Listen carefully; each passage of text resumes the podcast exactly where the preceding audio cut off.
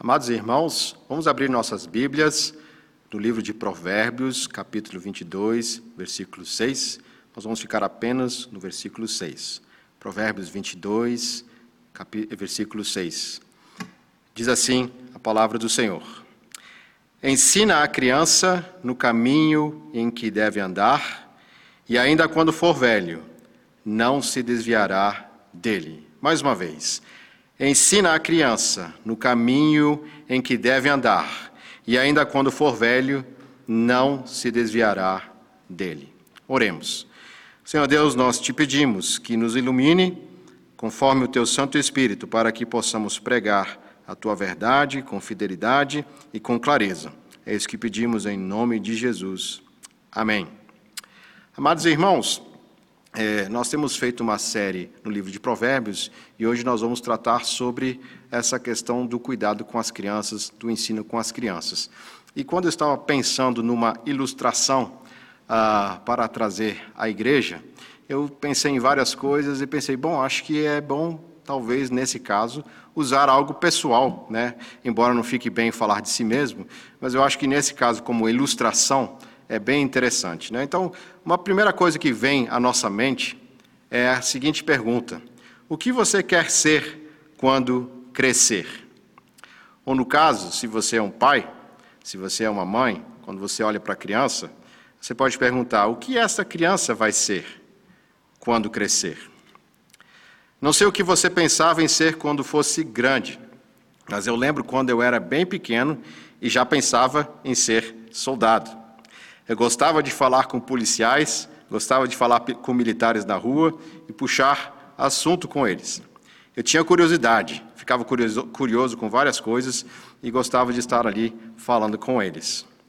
Mas alguém da minha família que queria que eu fosse médico, outros queriam que eu fosse advogado, outros esperavam que eu ainda seria um agrônomo para ajudar a trabalhar com a família na fazenda. Não cumpri nenhuma das expectativas é, nesses quesitos. Não segui carreira militar, não me tornei médico ou advogado e nem agrônomo. Mas uma coisa que aprendi com muitos da minha família foi amar a palavra de Deus. Meus pais e meus avós me ensinaram algo que sou muito grato a Deus pela vida deles. Hoje, quando olho para minha filhinha também, penso no que ela vai ser quando crescer mas o meu maior desejo é que ela seja ensinada no caminho, na verdade e na luz do Evangelho. Não é isso que deveria encher os nossos corações? Então, hoje nós vamos ver como Deus nos convoca ao ensino de nossas crianças e quais, quais são os meios e os objetivos disso. Mais uma vez, hoje nós vamos ver que Deus nos convoca, como pais, ao ensino das nossas crianças e quais são os meios e o objetivo disso. Nós vamos ver isso em três partes, seguindo a própria estrutura do verso que acabamos de ler. A primeira parte é ensina a criança. A segunda, no caminho que deve andar. E por fim, e ainda quando ficar velho, não se desviará dele. Então vamos para a primeira parte do nosso versículo. Ensina a criança. Algumas coisas importantes que nós podemos tirar aqui da palavra de Deus. É, muitas vezes a gente olha para um texto simples, um versículo desses, e a gente pensa o que vai sair desse texto, o que, que é possível retirar, por dois motivos. Um, porque a gente está tão acostumado em ouvir essa palavra, é um versículo muito conhecido das Escrituras, nós repetimos, mas Cada versículo tem um, uma, um, um baú de tesouros, e aqui a gente encontra muitas coisas interessantíssimas. Uh, a começar pela própria estrutura desse versículo.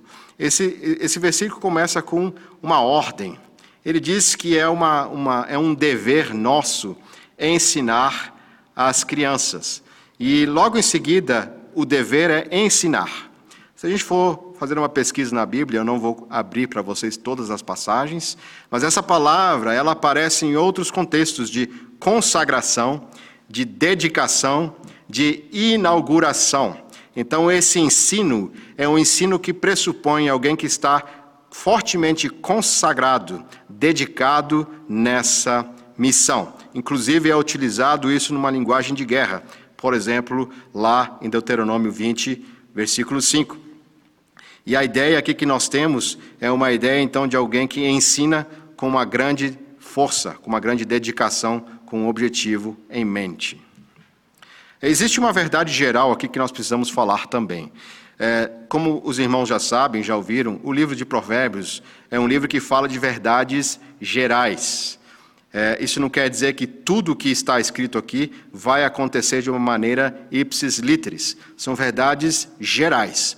Então, quando nós falamos que nós ensinamos a criança no caminho que deve andar, e quando ela for velho não se desviará, se desviará dele, nós aprendemos aqui um princípio geral. Isso não é uma promessa.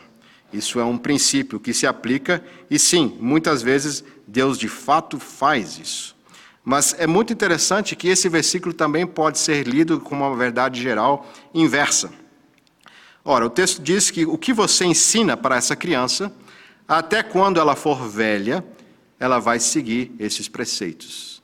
Então, o inverso é: se nós ensinarmos aquilo que não é conforme a palavra de Deus, se essa criança for ensinada contrariamente aos princípios da palavra de Deus, é possível também, nos princípios gerais, que essa criança não ande nos caminhos do Senhor. Então essa verdade, ela se aplica tanto para o bem quanto para o mal. Mas é obviamente que nós queremos fazer uma aplicação disso voltada para as verdades do evangelho. E o foco aqui são as crianças. Deus se preocupa com crianças. Deus se preocupa com é, jovens. O texto aqui está falando de crianças e essa palavra pode ser aplicada até pessoas com a sua idade na juventude. A preocupação de Deus em ensinar os jovens é evidente nas Escrituras. Então, se você não está se vendo agora como uma criança, mas como alguém um pouco mais jovem, essa palavra também se aplica a você. Então, ah, nós aprendemos algumas coisas aqui nesse texto, ah, que logo no início esse comando que tem para que as crianças sejam ensinadas, isso pressupõe que as crianças, se não forem ensinadas, estarão fazendo o quê? Elas estão, estarão seguindo-se conforme os caminhos do seu próprio coração. Se os irmãos andarem um pouquinho mais para frente, nesse mesmo capítulo, no versículo 15, essa verdade é confirmada. Lá diz o seguinte: A tolice está ligada no coração da criança mas a vara da disciplina a afastará dela. Então o texto bíblico diz que no coração da criança existe tolice, existe é, falta de sabedoria. E a gente sabe que isso demonstra uma verdade bíblica, que as nossas crianças, elas não são anjinhos. As nossas crianças nascem como Adãozinhos. Já falou isso uma vez uh, o, o, o pastor Russell Shedd, quando ele mencionava sobre a doutrina do pecado original, ele dizia: as crianças, elas não nascem como anjinhos, elas são adãozinhos. Por isso, nós precisamos entender por que é importante, desde cedo, fazer este papel como pais. Então, daqui nós tiramos uma outra, um outro princípio. Ensina a criança significa o quê? Em primeiro lugar, que esse é um papel que pertence aos pais, a você, pai, e a você, mãe. Isso não é um dever primário do vovô, da vovó, do tio, da tia, do amigo, do padrinho, ou seja lá quem for. Este é um dever primário dos pais. É uma missão que Deus deu e colocou sobre os ombros dos pais. Inclusive, uh, nem escola, nem a própria igreja deve assumir essa responsabilidade de maneira primária.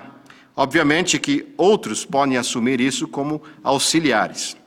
E talvez daqui eh, cabe a gente falar um pouquinho uma confusão que se dá quando nós falamos sobre governo. Né? Essa palavra hoje em dia está tão viciada que quando nós ouvimos falar sobre governo, o que é que vem à sua mente? Se eu falar governo agora, tenho certeza que você vai pensar na nossa situação política. Mas a Bíblia nos ensina que existem esferas de governo, esferas de soberania. E existe um governo que é o governo familiar, existe um governo que é o governo eclesiástico, e existe um governo que é o governo civil.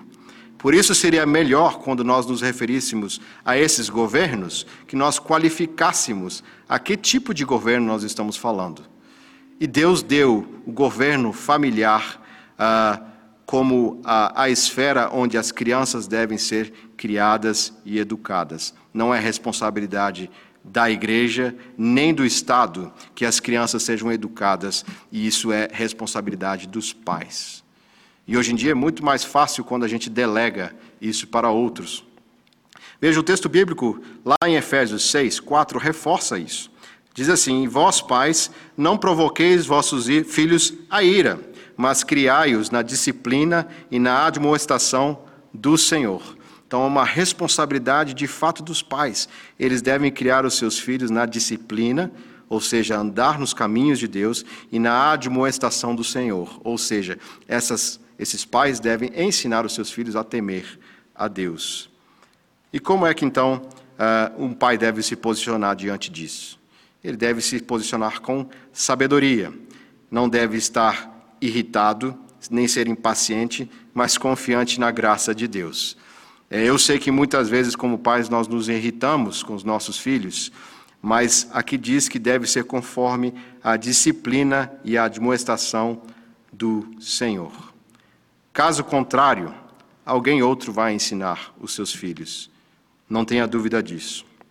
Eu gostaria de terminar esse primeiro ponto aqui com uma citação de Ted Tripp. Ele fala o seguinte: Precisamos nos tornar habilidosos em usar a instrução bíblica formativa como arma de ataque e de defesa contra o inimigo da alma de nossos filhos. Somos responsáveis por guardar nossos filhos da ímpia instrução formativa do mundo. A instrução formativa dá aos filhos princípios e absolutos pelos quais eles viverão, âncoras nas quais agarrarão sua vida. As nossas âncoras serão esses princípios e absolutos, ou serão os princípios da cultura predominante? Qual é a sua resposta para isso? Quem vai educar os seus filhos? Aonde está a sua responsabilidade? Você tem enxergado que Deus tem lhe chamado a responsabilidade de cuidar dos seus filhos, que é responsabilidade sua, pai e mãe, em primeiro lugar? E aí fica a pergunta: mas como? Como eu vou fazer isso? E aí nós vamos para o nosso segundo ponto, que é o método que Deus usa para que nós consigamos realizar essa missão. Ponto 2. No caminho em que deve andar. Em nossa leitura bíblica, em Deuteronômio 6, versos 1 a 7, nós também podemos extrair dali um princípio que eu vou colocar aqui. No versículo 7 de Deuteronômio 6, diz o seguinte: Tu as inculcarás a teus filhos, e delas falarás assentado em tua casa, e andando pelo caminho, e ao deitar-te e ao levantar-te. Se tivéssemos que colocar um sinônimo de no caminho que deve andar, talvez seria perseverança. Como eu faço, como eu ensino os meus filhos? Com perseverança. Aqui tem duas palavrinhas que nós vamos nos deter inicialmente, que é no caminho. Essa palavra no inicialmente significa de acordo com, conforme algo, conforme um comando, conforme algo que é instruído. E a outra palavra aqui significa conforme, é, a outra palavra caminho, significa vida, hábito. Lembra os irmãos do Salmo 119, 105, que diz: Lâmpada para os meus pés é a tua palavra, e luz para o meu caminho. Essa palavra caminho, ela poderia ser substituída por vida. Ela pode ser substituída por aquilo que eu sou. Então, esse no caminho é uma ideia de ao longo do crescimento e do desenvolvimento da vida desta criança, eu devo acompanhá-lo com perseverança. E aqui diz ainda o seguinte, que nós devemos ensiná-lo a andar. É muito interessante que essa palavra também pode ser traduzida como marcha. Nós, como filhos, estamos, nós, como pais, estamos preparando os nossos filhos para uma guerra. Uma guerra contra o mundo, contra a carne e contra o inimigo das nossas almas. Então é muito interessante que nós, como pais, possamos nos enxergar como aqueles que estão preparando os nossos filhos para encarar uma guerra neste mundo. Então, como é que nós podemos fazer isso? Que princípios a gente pode aplicar aqui de no caminho que deve andar? A primeira coisa, então, é, no caminho, né? Essa parcela da palavra no é aproveitar os momentos do dia para ensinar os nossos filhos. Lembro alguns anos atrás, há alguns anos, quando John Quasney estava aqui em Brasília, é, lá na Igreja Presbiteriana Semear, e nós tivemos um dia com ele para ouvir alguns dos seus é, conselhos e, e coisas relativas à educação das crianças. E aí, ele tem muitos filhos, eu não sei quantos filhos ele tem, mas eu sei que é quase uma tribo é, de Jacó, é, tem muitos filhos mesmos. E aí, é, ele nos contou que uma das maneiras que ele fazia para educar os seus filhos era aproveitar os momentos do dia. E a ilustração que ele deu era que no dia que ele levava os seus filhos para a escola, no trajeto para a escola, ele aproveitava esse tempo para falar da palavra de Deus com seus filhos. Então, essa é uma forma que nós podemos usar criativamente para é, criar momentos e ensinar os nossos filhos. Com certeza, na sua mente deve passar outras ideias, mas, é, mas o princípio aqui é: nós devemos criar momentos para conversar com os nossos filhos a respeito da palavra de Deus. E o que nós devemos fazer então nisso? É mostrar a importância da palavra de Deus, orar com os nossos filhos, é levá-los a participar dos cultos e estar conosco na igreja. Nossos filhos não aprendem apenas só intelectualmente, mas eles vão aprendendo por meio de observação daquilo que os pais fazem quando vocês estão orando, Lá em casa, muitas das vezes, nós colocamos a nossa filhinha junto conosco na hora das refeições e fazemos uma oração. Ela nem presta muita atenção, mas ela está vendo o que nós estamos fazendo lá. E ela está vendo como nós nos colocamos diante de Deus a orarmos, a agradecer pela comida. Muitas vezes oramos com ela também. Então é uma maneira que nós estamos criando e formando uh, essa, é, inculcando a palavra de Deus na vida da nossa filha. Uma outra forma que esse texto nos coloca aqui, que no caminho significa é algo que é repetido, algo que acontece muitas vezes. É, havia um professor que dizia que matemática entra pelo braço. É por meio da repetição que nós conseguimos, muitas das vezes, aprender e decorar coisas. Não é necessariamente errado você tornar algo é, mecânico, aprender mecanicamente, desde que aquilo seja usado de uma maneira piedosa. Então, decorar textos bíblicos, decorar as perguntas do catecismo, decorar cânticos que ensinam verdades. Quando você está dando banho na sua filhinha, como muitas vezes eu tenho feito, eu canto aquela música do sabão. E eu sei que aquela música do sabão, de alguma maneira, vai entrar no seu coraçãozinho ela vai associar aquela imagem depois com as verdades do Evangelho. Outra coisa importante é treinar as crianças de acordo com a sua capacidade. É, nós devemos ser sábios de entender que, às vezes, numa devocional em casa, no culto familiar, para as crianças, nós devemos fazer um culto devocional que seja um pouco mais curto, com mensagens mais curtas e de gradativamente levá-las então ao entendimento da palavra de Deus.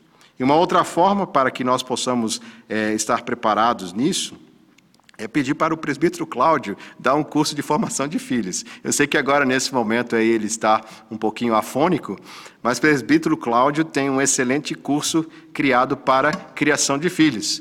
E eu vou contar uma coisa: é, esse curso ele é tão poderoso, gente, que quando ele foi feito lá na Semear, muitos casais que não tinham filhos fizeram o curso e depois que o curso terminou, a igreja começou a encher de crianças. Então, é, é, muito interessante porque o curso é tão bom que ele até anima os pais a quererem ter filhos.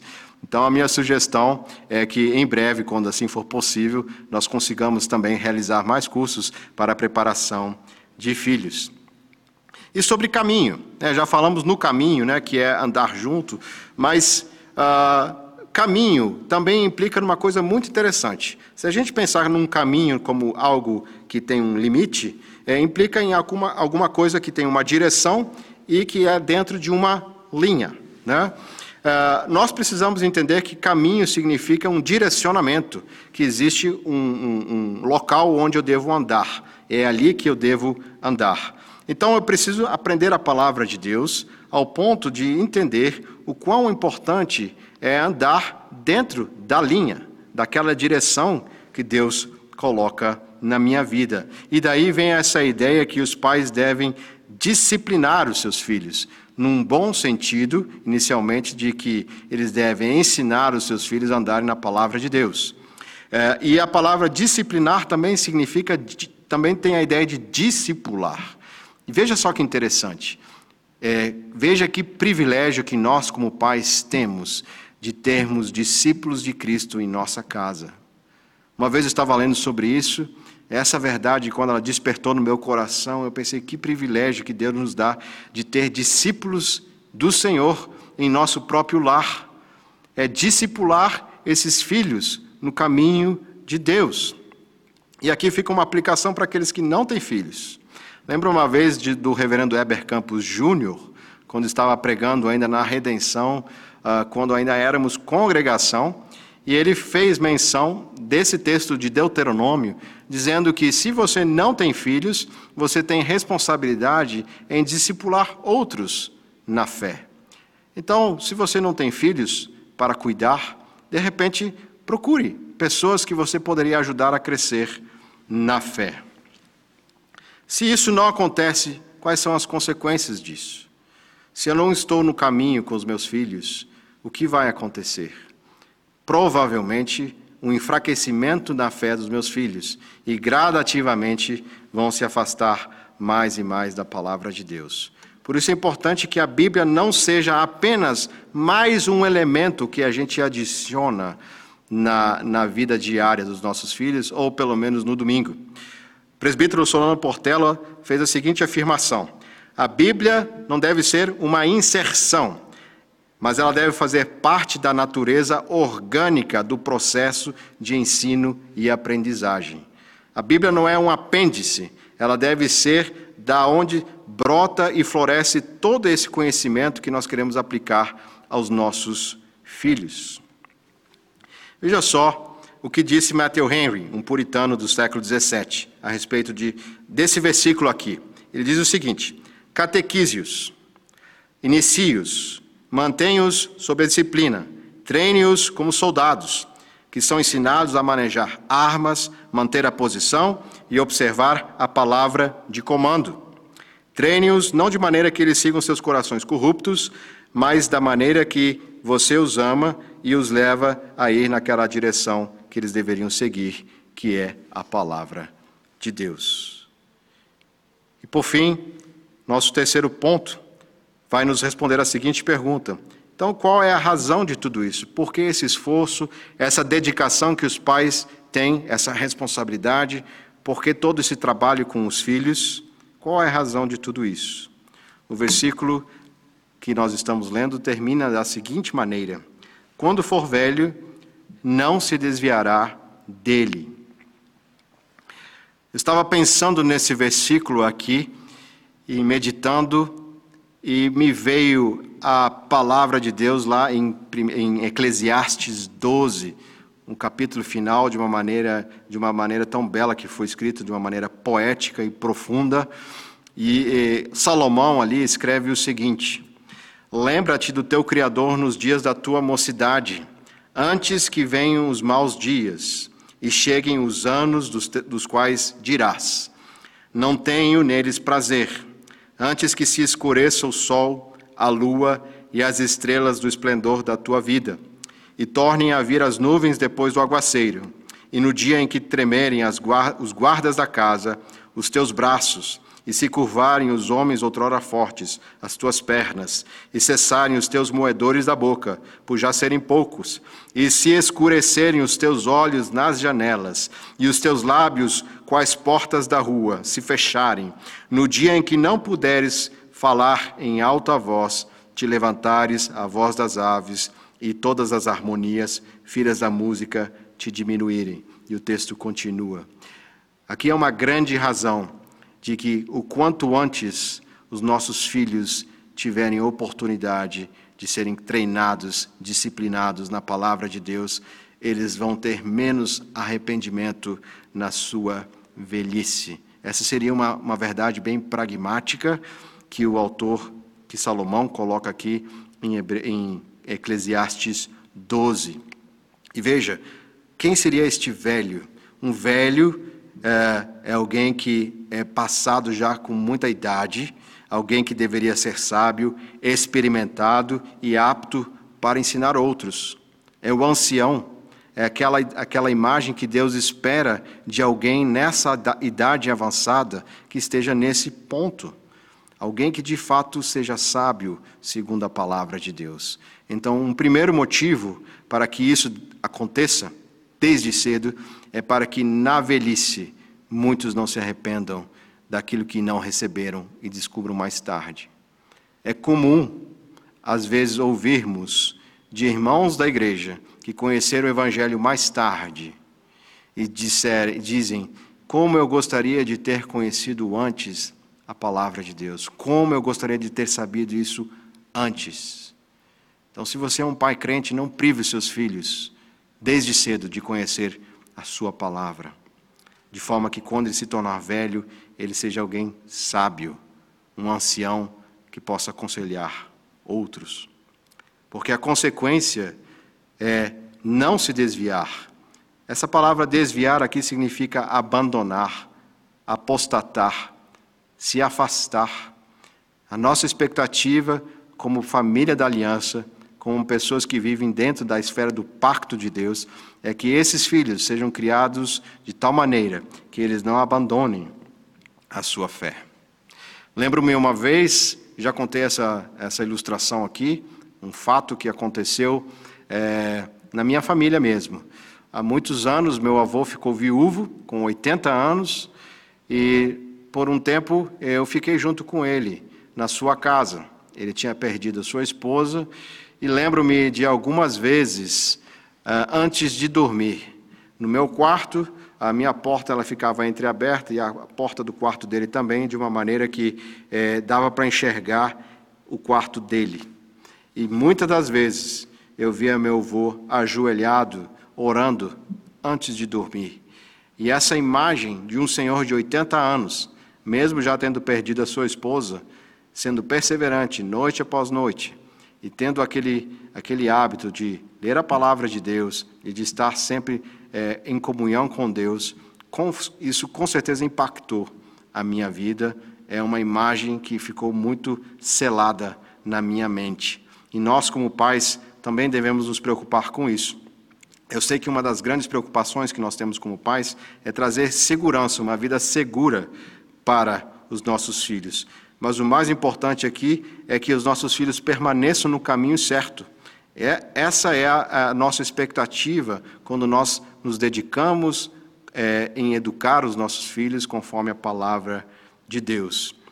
E vejam só, nós temos aqui duas possibilidades. Né? Uma possibilidade é que um filho permaneça no caminho que nós estamos ensinando, como verdades gerais, que é o que nós esperamos que aconteça, mas pode acontecer é, que alguém se desvie também. E, novamente, aqui, apelando para o Matthew Henry, ele fala uma coisa muito interessante. Veja os irmãos, eu citei é, Provérbios, né, o texto que nós estamos lendo, que foi escrito por Salomão. E Eclesiastes também foi escrito, escrito por Salomão. E ambos demonstram do, dois momentos da vida deste rei. Veja só o que Matthew Henry fala a respeito disso. Uma boa razão para que nós ensinemos nossas crianças é que, com, quando elas crescem, quando elas envelhecem, a gente espera que elas não se afastem da palavra de Deus. Boas impressões feitas sobre as crianças permanecerão sobre elas todos os dias. Normalmente, a vasilha mantém o sabor com o qual foi temperado pela primeira vez. Muitas crianças, de fato, se afastaram também do bom caminho em que foram treinadas. O próprio Salomão fez isso. Mas o treinamento inicial pode ser um meio de se recuperar, como se supõe que também aconteceu com Salomão. Pelo menos os pais terão o conforto de cumprir o seu dever e usar os meios devidos que Deus deu a eles. Veja só que interessante. Uh, nós temos uma esperança de que, mesmo que alguém, talvez por um tempo, se afaste, mas porque ele teve essa palavra de Deus implantada no seu coração e treinado nisso, possa acontecer algo como Salomão. Eclesiastes é considerado como o livro de arrependimento de Salomão. Ele escreveu o livro de Provérbios, se afastou dos caminhos do Senhor, mas ao final da vida dele, ele se arrepende e volta. E aqui fica também uma esperança para nós em relação a isso. Não é uma garantia 100% que, se ensinarmos nossos filhos, eles nunca vão se desviar da Sua palavra. Mas também nós temos esperança que Deus pode usar isso, inclusive, para trazê-los de volta. E aqui nós vemos que nós temos mais duas coisas que podemos aprender da razão pelo qual, pela qual nós devemos ensinar as nossas crianças. A primeira é um final, e a segunda, uma finalidade. Vejam só, um caminho tem um fim. E o texto lá de Paulo que ele escreve para Timóteo, 2 Timóteo 3, diz um fim. Veja só, tu, porém, permanece naquilo que aprendestes e de que fostes inteirados, sabendo que o que aprendeste, que desde a infância sabes, as sagradas letras que podem tornar-te sábio para a salvação pela fé em Cristo Jesus. Este é o fim do caminho. O fim do caminho é Jesus Cristo. É um caminho que visa o autor e consumador da nossa fé. Então, quando nós estamos falando de um caminho, pensem num caminho que tem um fim. Esse caminho, ele não é algo circular, mas ele segue numa direção que avança. E existe uma finalidade, que é o que logo vem em seguida a esta é, primeira menção aqui que Paulo faz a Timóteo. A finalidade é que enquanto estamos nesta jornada, enquanto não chegamos no final deste caminho, nós podemos dizer o seguinte: que toda a Escritura é o meio pelo qual Deus usa para instruir as crianças, é inspirada por Deus e útil para o ensino, repreensão, correção, educação na justiça, a fim de que o homem de Deus seja perfeito e perfeitamente habilitado para toda obra. Então lembrem-se disso, meus irmãos. Um caminho, ele tem um final, ele tem uma direção e um ponto de chegada, que é Jesus Cristo, nesta, nessa forma de treinarmos os nossos filhos. Mas ao longo desse caminho, nós temos uma finalidade, que é treinar os nossos filhos para que eles estejam habilitados a aprender a viver de uma maneira que seja conforme os princípios da palavra de Deus, que sejam pessoas que andem conforme um coração habilitado para toda boa obra. Aqui eu lembro é, de um pastor conhecido de muitos, o Woody Balkan, ele falou o seguinte a respeito da educação aos filhos. Vejam só, se os pais têm criado seus filhos para serem médicos, advogados, desportistas, músicos, etc., mas não os criaram para honrar e obedecer a Deus, eles fracassaram. Se a sua preocupação, se a minha preocupação é apenas dar segurança aos nossos filhos, dar status, dar nome a eles, dar algo que nós gostaríamos que eles realizassem e que em si mesmo não é um problema, mas se esse é o nosso maior objetivo do nosso, da nossa jornada com eles, da nossa caminhada com eles, nós estamos completamente fora do foco do Evangelho. Porque a principal missão que Deus nos dá como pais que estão dentro da esfera da aliança é criarmos filhos na disciplina do Senhor, que sejam discípulos de Cristo e que eles aprendam a honrar e obedecer a Deus. O que você vai ser quando crescer? O que seus filhos serão quando crescerem? Pais, lembrem-se que ensinar significa dedicação consagração, como vimos. Pais, vocês precisam ter uma vida consagrada, dedicada ao ensino dos seus filhos. É um chamado divino, não é uma escolha. Pais, lembre-se de ensinar com perseverança.